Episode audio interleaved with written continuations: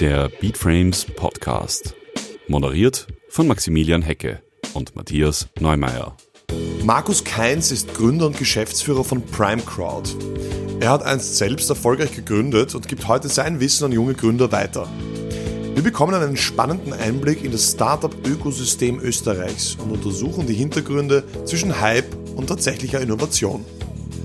Markus spart nicht mit ordentlich Kritik an den politischen Rahmenbedingungen, auch wenn er bestätigt, dass sich hierzulande innerhalb der Startup-Community wirklich viel getan hat. Ob und wie es junge Unternehmer und Unternehmerinnen in Österreich schaffen können und was sich im Rest Europas abspielt, das erfahren wir heute in der neuen Folge des Beatframes Podcast. Wir freuen uns über den Markus, der heute unser Gast ist. Hallo. Servus Markus. Äh, in der Branche ja bestens bekannt, aber nachdem wir uns auch an ein breiteres äh, Auditorium richten, die klassische Frage, wer bist du, was machst du? Momentan bin ich äh, Geschäftsführer von Prime Crowd. Das ist ein, ähm, in Österreich eigentlich das größte Investorennetzwerk, wo wir schauen, dass wir Startups mit Investoren zusammenbringen. Begonnen habe ich aber eigentlich als Gründer meines eigenen Startups und bin dann immer mehr in diese Investorenschiene reingewachsen. Bevor wir über die persönliche Story reden, äh, erklär mal, was macht die Prime Crowd? Was macht sie genau? Was macht die Prime Crowd? Also du musst dir vorstellen, du hast ja im Ökosystem eigentlich drei Player, ähm, die wichtig sind, miteinander zu verbinden. Du hast die Startups, du hast die Investoren und du hast aber auch die, die Corporates, die Unternehmen, die du brauchst, um eben ähm, ähm, nicht nur immer dem Startup Geld zur Verfügung zu stellen, sondern auch Kunden zur Verfügung zu stellen, Netzwerk zur Verfügung zu stellen. Und was PrimeCrowd macht, ist, dass wir eben ähm, für alle diese drei Zielgruppen Services, Leistungen anbieten und die sinnvoll miteinander vernetzen. Also die Investoren zum Beispiel, die brauchen guten Dealflow, die brauchen jemanden, wo sie wissen, dass auch nach dem Investment jemand auf das Startup schaut, dass es auch zum Exit kommt, hohe hohe Renditen erwirtschaftet werden. Das Startup braucht jemanden, der überhaupt ihm mal Geld bringt, der ihm an der Hand nimmt und ihm dabei unterstützt, Kunden zu gewinnen. Und die, die Corporates und die Unternehmen, die suchen hauptsächlich Innovationen, die haben das Problem, die sind festgefahren in ihren Prozessen, die brauchen Startups, zumindest die modern Denkenden brauchen Startups, um einfach ähm, weiterzukommen. Also da gibt es ja Beispiele ohne Ende. Ähm, ich denke zum Beispiel jetzt an die Medienbranche, ja, da gibt es halt die, die schon früh genug auf, ähm, auf Beteiligungen gesetzt haben und ihr Portfolio erweitert haben. Und dann gibt es die, die bis heute noch 5 Millionen in Druckerpressen stecken und glauben, dass das Printgeschäft ähm, ähm, wieder, immer wieder wachsen wird. Und was ich heute erfahren habe, das finde ich besonders spannend, du warst mal Schachstaatsmeister. Also Staatsmeister nicht, da bin ich nur Vierter geworden, aber Landesmeister war ich mehrere Jahre hintereinander. Also Wiener Meister war ich. Zunächst selbst erfolgreicher Gründer, heute, sagen wir mal, Schaufelhersteller in diesem Biotop an äh, uh, schön gesagt, ja. Gründern und ähm, jenen, die es versuchen. Mhm. Vielleicht wollen wir ein bisschen über den Standort Österreich oder auch auf den europäischen Standort gehen. Mhm. Letztens kam die Meldung, Primecard hat jetzt eine Million Euro aufgestellt, mhm. expandiert jetzt nach Deutschland. Wie wichtig ist es rauszukommen aus Wien? Wie beschreibst du den Zustand des Standorts Europa, Österreich, was das Thema Startup? Ja, also ich glaube generell, generell ähm, ist es extrem wichtig, so schnell wie möglich aus Österreich rauszukommen. Ich glaube aber, die meisten machen den Fehler, dass sie es nicht tun. Also das ist leider das Problem in Wien, weißt du, du hast deine Freunde, du hast eine, eine super Lebensqualität und denkst dir, cool, warum soll ich eigentlich weggehen? Ähm, aber wirtschaftlich gesehen ist Wien halt wirklich, äh, Wien geht noch, aber generell Österreich als Wirtschaftsstandort ist extrem schwer, es dort zu schaffen. Und da gibt's super Ideen, ähm, die, die, die woanders gut funktionieren, aber in Österreich zum Beispiel, wo sich keiner dafür interessiert hat. Ein, spannendes Beispiel, wir haben das Startup Heroes 4 finanziert. Ja, die machen E-Gaming, also Wetten auf E-Gaming-Spiele. Du kannst zum ersten Mal wetten, ob jetzt bei League of Legends Team Blau gewinnt oder wer wie viele Kills hat. Saugeil, ja. In Österreich, wir sind rumgerannt, haben Investoren gesucht nicht, dass, wir gerade mal ähm, ähm, ein paar gefunden haben, die investieren. Ja, wenn du aber nach Polen gegangen wärst, wo Polen und E-Sport eine eine riesen, eine riesen Sache ist mittlerweile, hätten wir wahrscheinlich in einer Woche das Zehnfache aufgestellt an Investorengeldern. Und, und das ist halt schade, weil wenn wir nicht rausgeschaut hätten, was alles am, da draußen ist, du glaubst dir als Gründer dann, fuck, meine Idee wird nicht angenommen, meine Idee funktioniert nicht und weißt aber gar nicht, wie es eigentlich in anderen Ländern funktioniert. Und da ist halt zum Beispiel der amerikanische Markt oder der chinesische Markt viel geiler, weil da hast du nicht nur die Österreicher, die halt sehr konservativ sind und meistens sagen, schauen wir mal, aber es dann erst machen, wenn es alle anderen tun, sondern hast einen Riesenmarkt, wo du sagst, okay, ich kann experimentieren. Ich habe in Amerika 350 Millionen Leute, wo ich, wo ich schauen kann, wo, wo ich meine Nische finde. Und das ist, glaube ich, das Riesenproblem ähm, ähm, an Europa generell. Das, und das war halt spannend, wenn wir sind jetzt nach München gegangen und haben dort eben jetzt den ersten Standard eröffnet mit zwei Mitarbeiterinnen. Also eigentlich, die machen dort die Geschäftsführung.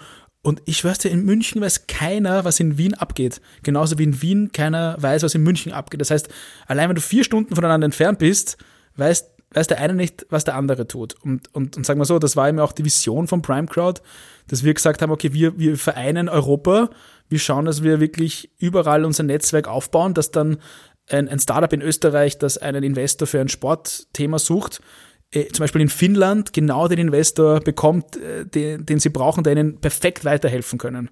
Also da eben diese Schnittstelle herstellen. Und ich glaube, wenn wir das nicht tun, also nicht jetzt nur Primecode, sondern wenn wir generell nicht europäisch denken, wir haben keine Chance. Also, also das ist jetzt ein langsamer Prozess, aber USA ist wirklich viel, viel innovativer.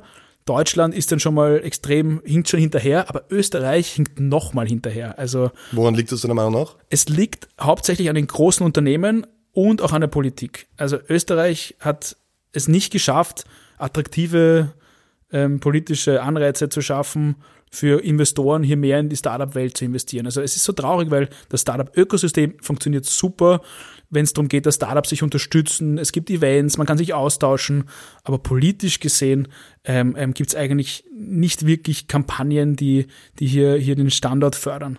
Und das zweite Problem ist eben die Privatunternehmen. Ähm, in Deutschland sind halt wirklich die, die großen Firmen schon viel weiter, die reisen nach Silicon Valley, die schauen sich an, wie wird sich die Zukunft entwickeln, die gehen nach China, in Österreich in den großen Firmen, wenn du da beim Vorstand mal präsentierst, und wir waren ja bei vielen Vorständen, ja, da traut sich keiner irgendwas zu sagen, keiner hat Eier in der Hose zu sagen, nein, das machen wir jetzt anders und, und auch riskieren vielleicht seinen Job zu verlieren. Jeder versucht seinen Job zu behalten, jeder macht das, damit er noch fünf Jahre Vorstand bleibt, ja, kein Risiko eingehen.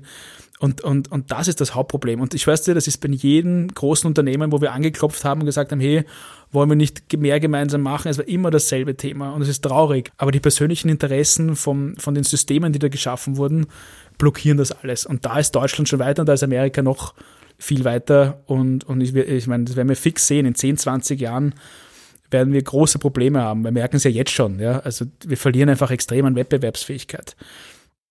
Wer sind so die interessantesten Player in dem Ökosystem Startup in Österreich der letzten Jahre? Also ähm, da könnte ich jetzt viele aufzählen. Ja? Ähm, ich denke mir aber, allgemein gilt, dass die, die eigentlich am wenigsten Lärm machen, oft die die erfolgreichsten sind. Das heißt, die meisten, die wirklich gut performen, die kennst du wahrscheinlich gar nicht, weil das sind Unternehmen, die technologiebasiert haben. Also das ist schon mal das erste Thema.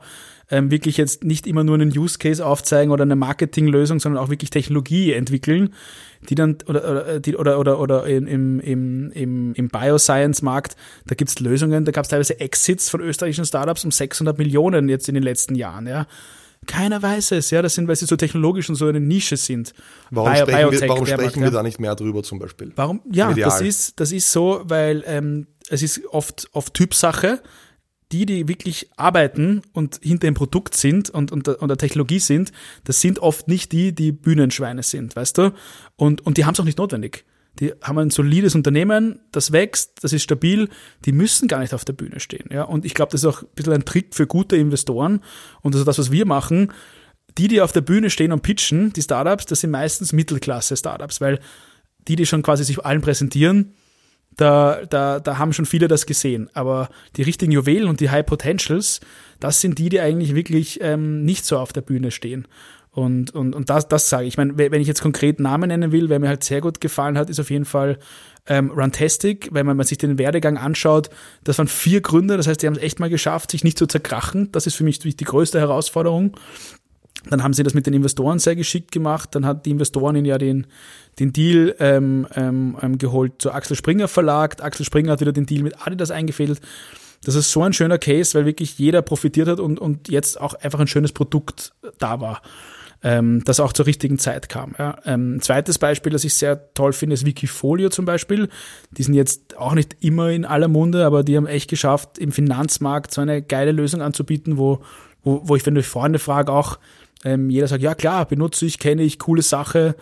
Ähm, da kenne ich auch einige ehemalige Gründer und die auch beteiligt sind, die haben das echt super gemacht. Ja. Äh, oft wird auch Spock genannt. Spock, My, My Sugar wird auch oft genannt. Hat man jetzt letztens leider lesen müssen, dass sie ähm, glaube, sie haben 100 Leute entlassen. Ja, müssen. 70, glaube ich, aber vielleicht mittlerweile schon 100, aber 70 habe ich zumindest gelesen, ja, genau. Da wurde mhm. so ein bisschen Panik auch gemacht. Wie ist das zu sehen zum Beispiel? Es sind andere Businessmodelle, ja. Also Spock musst du dir vorstellen, die haben halt wirklich rein auf User-Driven das Ganze aufgebaut. Die haben gesagt, okay, wir haben jetzt x User und, und ein User hat so viel an Wert und deswegen haben wir die Bewertung und so. Und das, und das ist auch okay. Ähm, es macht es aber trotzdem im Nachhinein schwieriger, das Ganze zu monetarisieren. Und das war halt, glaube ich, also ich will jetzt nichts Falsches sagen, ich glaube, das war bei Spock ein bisschen der Fall, dass sie halt gemerkt haben, dass die Userbase zwar konstant bleibt, aber es ist ihnen schwer gefallen, halt auch irgendwie die Monetarisierung reinzumachen. Und als Unternehmer hast du zwei Möglichkeiten. Entweder du steigerst die Umsätze oder du cuttest die Kosten. Und, und da sie halt nicht diesen Umsatz erreicht haben, müssen sie halt reagieren und in dem Fall ähm, Kosten einsparen. Das heißt aber nicht, dass deswegen das Unternehmen schlecht läuft, sondern es geht halt darum, Bereiche, die einfach unnötig sind oder gar nicht jetzt so gut funktionieren, dann einfach, also aus wirtschaftlicher Sicht dann einfach rauszustreichen, um sich auf das zu konzentrieren, was halt irgendwann mal Umsatz bringt. Ja. Also da hat Spock sicher einen coolen Deal gemacht, weil sie halt wirklich ohne Umsatz und nur mit Userzahlen eine super Bewertung ähm, herausgeholt sehr amerikanisch haben. Eigentlich vom, sehr amerikanisch, Denken, ja, ja, und sehr selten eigentlich auch. Ja. Ähm, in der österreichischen Landschaft, ja, weil, weil Runtastic, die haben schon einige Millionen Umsatz gemacht. Also der, da war wirklich schon Substanz dahinter. Oder Gewinn auch sogar, ja. Du hast ja auch in einem Interview mal gesagt, dass das Team, es reicht ja nicht nur äh, die richtige Idee zu haben oder die richtige Innovation, mhm. sondern das Team dahinter ist ein, eines der wichtigsten Erfolgsfaktoren. Mhm. Ja, also das ist spannend, wenn man sich da ein bisschen mit den Zahlen beschäftigt, dass wirklich 60, 70 Prozent der Startups scheitern, weil sich das Team zerkracht. Das muss man vorstellen, ja. Gar nicht, weil jetzt die Umsätze einbrechen oder weil jetzt irgendeine Marktsituation kommt, sondern wirklich, weil das Team streitet. Und, und es ist klar, wenn du erfolgreich bist und wenn du ein guter Unternehmer bist, bist du oft ein Alpha-Tier. So, wenn jetzt dann zwei Alpha-Tiere aufeinander krachen, ist es echt schwer, sich zu verstehen und miteinander klarzukommen. Wenn du drei, zu dritt bist, ist es noch schwieriger. Und, und, und, und das ist aber herrlich, weil, weil das ist ein riesen Asset von uns, von der Prime Crowd, dass wir eben uns sehr genau den, die Gründertypen anschauen. Ja, und, das machen aber die Venture Capital Fonds nicht. Ja? Da sitzt ein Analyst, der ist 25, der, der hat seine Aufgaben, checkt diese Zahlen. Schauen wir, ob die Zahlen passen. Und wenn die Zahlen passen, dann führen wir weitere Gespräche. Aber in keinem der Gespräche, zumindest was ich mitbekommen habe, analysiert man die Gründerpersönlichkeiten. Und das, das checke ich nicht, weil das ist ja das Haupt, das Hauptthema, dass die Gründer passen müssen. Das heißt, ich kann noch so einen geilen Business Case haben, ich kann Gewinne schreiben, wenn, wenn sich in ein, zwei Jahren das Gründerteam zerstreitet, war's das mit dem Unternehmen. Ja, das haben wir schon öfters gesehen. Ja. Wie legt sie das an? Also das interessiert mich, wenn ihr sagt, sie schaut sich die Leute an. Das ist mhm. ein sicher sehr psychologisches äh, Verfahren auch, weiß ich nicht. Bei uns geht's, beginnt zwar mit einem persönlichen Gespräch, wo wir halt wirklich, aber jetzt nicht jetzt, ähm, weil wir die Inhalte wissen wollen, sondern weil wir echt wissen wollen, wie reagiert der Also nimm es wie ein Bewerbungsgespräch, ja. Mhm. Und die Fragen sind schon so gestellt, dass wir gewisse Antworten bekommen und, und, und sehen, okay, wie reagiert ein Gründer und wie wie tickt ein Gründer. Da kannst du schon mal 80 Prozent wirklich in zwei Stunden sehen, wie jemand tickt. Das, das stimmt auch meistens. Und wenn du dann noch ins Detail gehen willst, helfen zum Beispiel Persönlichkeitstests oder auch äh, Gespräche mit, mit Mitmenschen, die den kennen, äh, Businesspartner, ehemalige Arbeitgeber. Und, und damit kommst du schon sehr gut, da kannst du sehr gut ein Bild machen, wie jemand tickt. Und ähm, die Alarmstufe rot, die, die blinkt, ist, wenn jemand beratungsresistent ist. Also wenn ich im Gespräch schon merke, ich sag dem was und der sagt, na ja, nein, habe ich schon gemacht, ja, ja, ja, das, nein, nein, das mache ich eh schon, nein, das machen wir so und so. Beratungsresistenz, da kannst du schon wissen, in zwei Jahren ist der Typ weg vom Fenster oder die mhm. Dame. Mhm. Ja, da kannst du echt zuschauen, da tickt schon die Zeit. Was sind so die Antworten, wo du denkst, hey, cool, der hat Potenzial oder sie hat Potenzial? Wenn ich merke, dass er wirklich ähm, sich das Feedback zu Herzen nimmt und, und quasi auch Feedback aufnimmt und das Ganze weiterspinnt. Ja. Das heißt ja nicht, dass er immer sagen muss, ja, du hast recht, Markus, oder ja, gute Idee, sondern ähm, schon, schon sachlich argumentieren, aber, aber, aber auch, auch wirklich zuhören und vielleicht Ideen auch weiterspinnen. Und da, das merkst du sofort. Ja. Das merkst du, wenn du mit jemand redest, wie jemand redet, wie jemand auftritt und vor allem auch, wie er über seine Mitmenschen redet. Ja. Behandelt er die Mitarbeiter als Gleichgesinnte, redet er über sie auf Augenhöhe oder ist quasi er der Chef, der, der denen sagt, was sie schon tun sollen, die dumme Mitarbeiter, so auf die Art. Und dann, das sind ganz feine Charakterzüge, die du dir dann raus, rauskitzeln musst. Und das kann auch nicht jeder, da braucht man Erfahrung, da braucht man viele Gespräche. Es ist schwer, aber, aber sagen wir so, wenn man, wenn man weiß, worauf man achtet, kann man wie in einem Bewerbungsgespräch auch ähm, sehr gut die Wahrscheinlichkeit festlegen, dass jemand auch ein, ein, ein guter Gründer ist oder das Gründerteam auch an sich schlüssig ist. Also die Ambition wahrscheinlich ist auch sehr zentral, oder? Weil ich, wir haben vorher schon angesprochen, das Thema viele suchen den Exit, den schnellen Exit. Genau, die Ambition, das Durchhaltevermögen und vor allem auch ähm, ähm, die Historie. Aber ja. es gibt ja noch vielleicht auch andere Werte, die Unternehmer. Ja, vor, vor allem genau. ist dann problematisch, wenn es der einzige Antrieb ist, glaube ich. Oder? Als Gründer, wenn du nicht irgendwo eine intrinsische Motivation hast, das zu tun, ähm, nur das Geld alleine reicht nie. Ich habe Primecode gemacht, weil ich wirklich Unternehmen unterstützen wollte, ähm, an ihr Ziel zu kommen und Ideen zu realisieren. Weil ich bin daneben gestanden bei Pitching-Wettbewerben, wo geile Startups präsentiert haben, die Investoren aber null Ahnung hatten und die quasi noch runtergemacht haben. Die haben sogar noch schlecht gemacht, obwohl die echt perfekt waren. Und ich habe gedacht, das kann ja nicht sein, dass das so ein Ungleichgewicht ist. Und, und der Drang ist bei mir noch immer groß, da einfach ähm, ähm, das ganze Ökosystem besser zu machen. Ohne dem würde es mich, glaube ich, auch nicht befreuen. Ja, also ich schwör's dir, vor, vor acht Jahren in der Startup-Szene, wo ich auch begonnen habe mit Core-Sticker, damit beigebracht, da hat keiner noch einen Plan gehabt. Ja, da waren die Pitches scheiße, da wusstest du nicht, wie man in Investoren rangeht, du hast keine Ahnung gehabt. Wir haben so viele Fehler gemacht. Ich habe ich hab wirklich alles falsch gemacht, was man falsch machen konnte. Ähm, und jetzt, wenn ich an die jungen Gründer rangehe, die kennen sich super aus. Also das Ökosystem hat sich echt geil entwickelt. Ja, die wissen, wie ein Pitch Deck ausschaut, die wissen, wie, wie man ähm, bei rechtlichen Themen agiert, die wissen, dass es wichtig ist, Motivation zu haben, da dran zu bleiben. Ähm, und das Lustige ist, die wissen auch, dass Geld nicht der, der Hauptfaktor sein kann. Also das, das kann ich dir mit ruhigem Gewissen sagen, da sind die Leute wirklich besser geworden. Das Niveau ist auf jeden Fall insgesamt um einiges gestiegen, weil es eben immer mehr Player im Startup-Ökosystem gibt, weil Inkubatoren entstehen und weil aber die Community untereinander so toll ist. Ja? Und da muss man nochmal betonen, das liegt aber wirklich zum, nur zum kleinen Teil an der Politik. Das liegt wirklich an den, an den privaten Initiativen hauptsächlich, dass hier Leute was verändern wollen, so wie wir.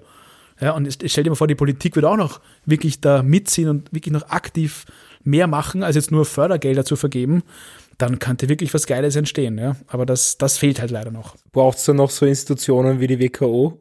Macht das überhaupt noch Sinn?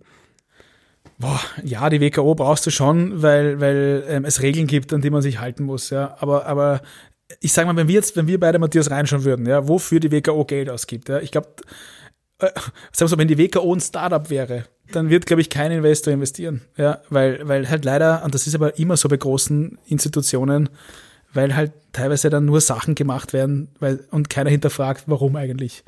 Und, und das, das ist bei der WKO teilweise schon besser geworden. Also da gibt es auch das Gründerservice und da gibt es mal spannende Initiativen, definitiv. Aber ganz ehrlich, na klar kannst du das noch viel besser machen, ja, wenn du, wenn du tiefer reinschaust. Ja. Wagen wir einen Ausblick. Lassen wir die Politik jetzt mal weg. Ja. Was ratest du jungen Gründern? Du hast vorher gesagt, du musst unbedingt abhauen. Das kann ja nicht sein eigentlich, oder?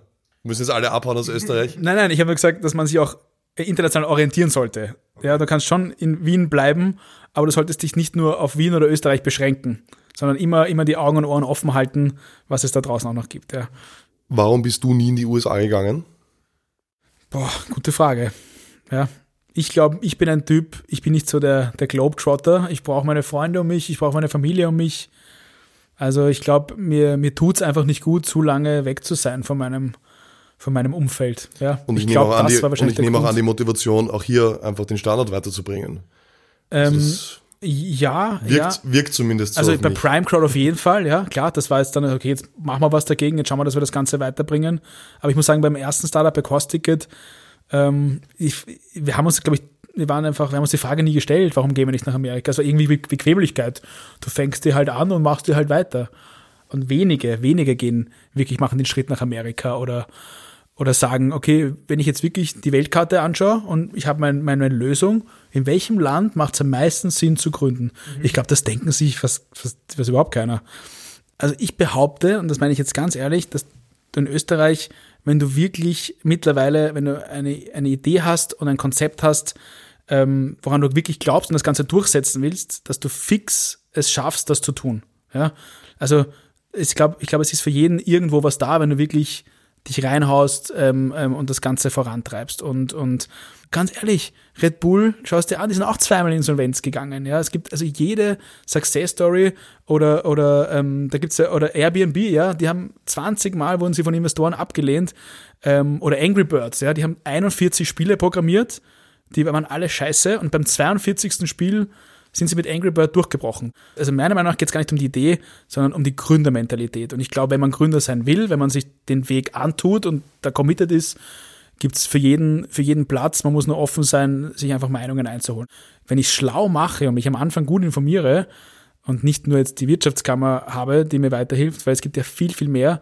Ich sag dir, dann, dann bist du schon mal sehr, sehr richtig als Gründer, wenn du da mal anfängst. Und, und, und ganz ehrlich, es wird auch nicht jeder Gründer schaffen, aber gar nicht jetzt, ähm, weil die Welt so ungerecht ist, sondern weil wir nicht, weil nicht alle Gründer sind. Und im Letz letztendlich ist es so, ja. Entweder du hast das Zeug dazu, ja, oder nicht. Ja. Es gibt Sachen, die kann man einfach nicht erlernen oder wenn dann natürlich durch sehr harte Arbeit äh, erlernen, aber es ist so wie in jedem anderen Beruf. Ja. Manche sind mehr dafür geeignet, manche weniger. Ich glaube, ich glaub, geil ist es, das zu machen, weil du nicht verlieren kannst. Du kannst, ähm, im besten Fall geht deine Startup-Idee auf und du hast ein geiles Unternehmen aufgebaut und im schlechtesten Fall lernst du in den ein, zwei Jahren so viel, dass du selbst wenn du nachher irgendwo angestellt bist, dass dir keiner wegnehmen kann, weißt du? Und ich glaube, wenn man mit der Einstellung reingeht, kannst du nur gewinnen und, und deswegen würde ich rate ich auch immer jedem Gründer, hey, macht euch mal selbstständig und erlebt das, weil egal wie es ausgeht, du lernst dich selber besser kennen. Wie wichtig siehst du eigentlich äh, das Thema Ausbildung im Bereich der Gründung? Also sagst du, mach mal zuerst eine Ausbildung in irgendeinem Bereich oder sagst du, okay, Ausbildung ist nicht so wichtig, du lernst es dann eh auf die harte Tour, wenn du selbstständig bist? Ja, also das geht immer, gell? Auf die harte Tour kannst du es immer lernen. Aber natürlich ist eine Ausbildung geil, wenn du schon mal so Grundbausteine mitnimmst. Also ich, ich, ich persönlich war ja am Entrepreneurship-Institut auf der WU. Also bei mir war so die Frage, werde ich Investmentbanker oder werde ich ähm, ähm, ähm, Unternehmensberater? Okay, das heißt, ich habe auf der Uni Investmentbanking und Katalaktik gemacht. Ja, ich weiß bis heute nicht, was Katalaktik heißt. Irgendwas von der Volkswirtschaftslehre. Oder eben äh, werde ich Unternehmensberater und da war halt Entrepreneurship geil, weil da lernst du halt auch quasi beraten und Unternehmen aufzubauen.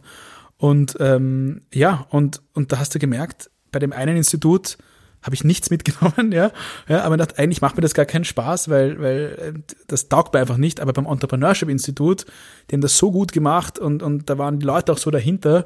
Ich sage mal, da wurden wirklich die Grundsteine für meine Selbstständigkeit gelegt, weil ähm, da geht es gar nicht jetzt um zu wissen, wie es geht, sondern um die Inspiration zu wecken. Und die haben das echt geschafft, ähm, bei vielen Studenten die Inspiration zu wecken, ja. Und die, ähm, die Katharina ähm, ähm, von ähm, von Spock war auch beim Entrepreneurship Institut. Ja, und ganz, ganz viele Success Stories ähm, ähm, waren, waren beim Entrepreneurship Institut. Deswegen hängt der fixen Zusammenhang mit einer inspirierenden Ausbildung und, und Leuten, die sich erfolgreich selbstständig machen. Da bin ich fix davon überzeugt. Also man kann schon sich gut vorbereiten drauf. Aber glaubst du, besteht ja noch Nachholbedarf in Österreich? Es ist als positives Beispiel die, die WU genannt mit dem Institut, aber glaubst du, da geht wahrscheinlich noch mehr? Da geht noch mehr. Kann man, kann man das wirklich lernen? Also, ich weiß nicht. Da, da, geht noch mehr. Oh, ja, also ich, das, ich würde das jetzt bezweifeln. Ich glaube nicht, dass die Ausbildung das zentrale Thema ist, um das in den Raum zu stellen. Ja, also hm, ich meine, jetzt kannst du auch argumentieren, dass wahrscheinlich nur Leute im Entrepreneurship-Kurs gesessen sind, die auch Interesse haben, selbstständig zu sein und sich das quasi dann irgendwo, irgendwo selbst, selbst prophezeit, dass, dass der erfolgreich wird oder dass der irgendwann mal Gründer wird. Stimmt. Das ist halt die Frage, ja. Ich glaube aber trotzdem, dass eine Ausbildung vielleicht nicht fachlich das Wichtigste ist, aber inspirierend wirkt, weißt mhm. du? Ähm, wir haben zum Beispiel gelernt, bei der, bei der, beim Institut einen Businessplan zu schreiben. Oder äh, das war super, weil ähm, den habe ich, das, das, die Skills habe ich gleich benutzt, um da meinen ersten Förderantrag für, für beigebracht zu schreiben, damals für meine erste Firma. Da, wo wir waren, ging es halt wirklich darum, die, die, den Spirit vom Entrepreneurship zu erfassen und zu verstehen, was es heißt, innovativ zu sein, selbstständig zu sein. Und, und und ich glaube, was der Matthias gemeint hat, es kann sicher noch mehr geben, aber ich glaube, das Problem ist, dass es wenig gute Leute gibt. Und, und, und, und der, der Dr. Franke beim Institut, der war wirklich ein Top-Mann, ja, ist er noch immer. Und der hat sich auch Top-Leute gesucht. Da hast du echt gewusst, jeder von denen war richtig gut drauf. Und wenn du es gescheit machst und wenn du es geschickt machst, dann lädst du wirklich so gut wie nur Leute aus der Praxis ein, die halt dann dort Vorträge halten ähm, und den Studenten beibringen, wie es wirklich ausschaut. Ja. Und ich glaube, da könnte man noch viel, viel mehr Praxisorientiertheit haben. Und das machen die Amis so geil. Bei den Unis, da halten ja auch bei den Unis, ich glaube, 90 Prozent sind jetzt keine angestellten Lektoren, sondern es sind Leute aus der Praxis, die quasi Gastlektoren sind. Und das sind ja auch die zahlst du doch dementsprechend mehr, muss eh, man fairerweise eh, sagen. Eh, ja. Aber ich sage mal, ähm, es gibt sicher Leute wie mich, die, die sehr gerne Wissen weitergeben. Und wenn man sich da noch mehr bemüht, diese zu holen, glaube ich, glaube ich nicht, dass jeder sagt, nein, ich habe keine Zeit, sondern die meisten werden sagen, ja, cool, gerne, ich helfe damit. Ja, natürlich mit Maß und Ziel. Du kannst nicht jeden Tag eine Klasse haben, aber da gibt es viele erfolgreiche Gründer in Österreich, die perfekt das Wissen weitergeben würden. Und ich glaube, wenn wir uns darauf konzentrieren in Österreich, dass da mal mehr Wissenstransfer stattfindet, dann haben wir schon mal einen, einen, einen geilen Schritt nach vorne gemacht. Der Beatframes Podcast. Ja, Stichwort Wissenstransfer. Es gibt ja bekanntlich genügend Beispiele, die zeigen, was in Europa alles möglich ist. Wir würden daher die Diskussion gerne ein wenig breiter führen und laden euch herzlich ein, eure Stories mit uns zu teilen. Wir hören uns beim nächsten Mal wieder. Bis dahin wie immer viel Erfolg und alles Gute.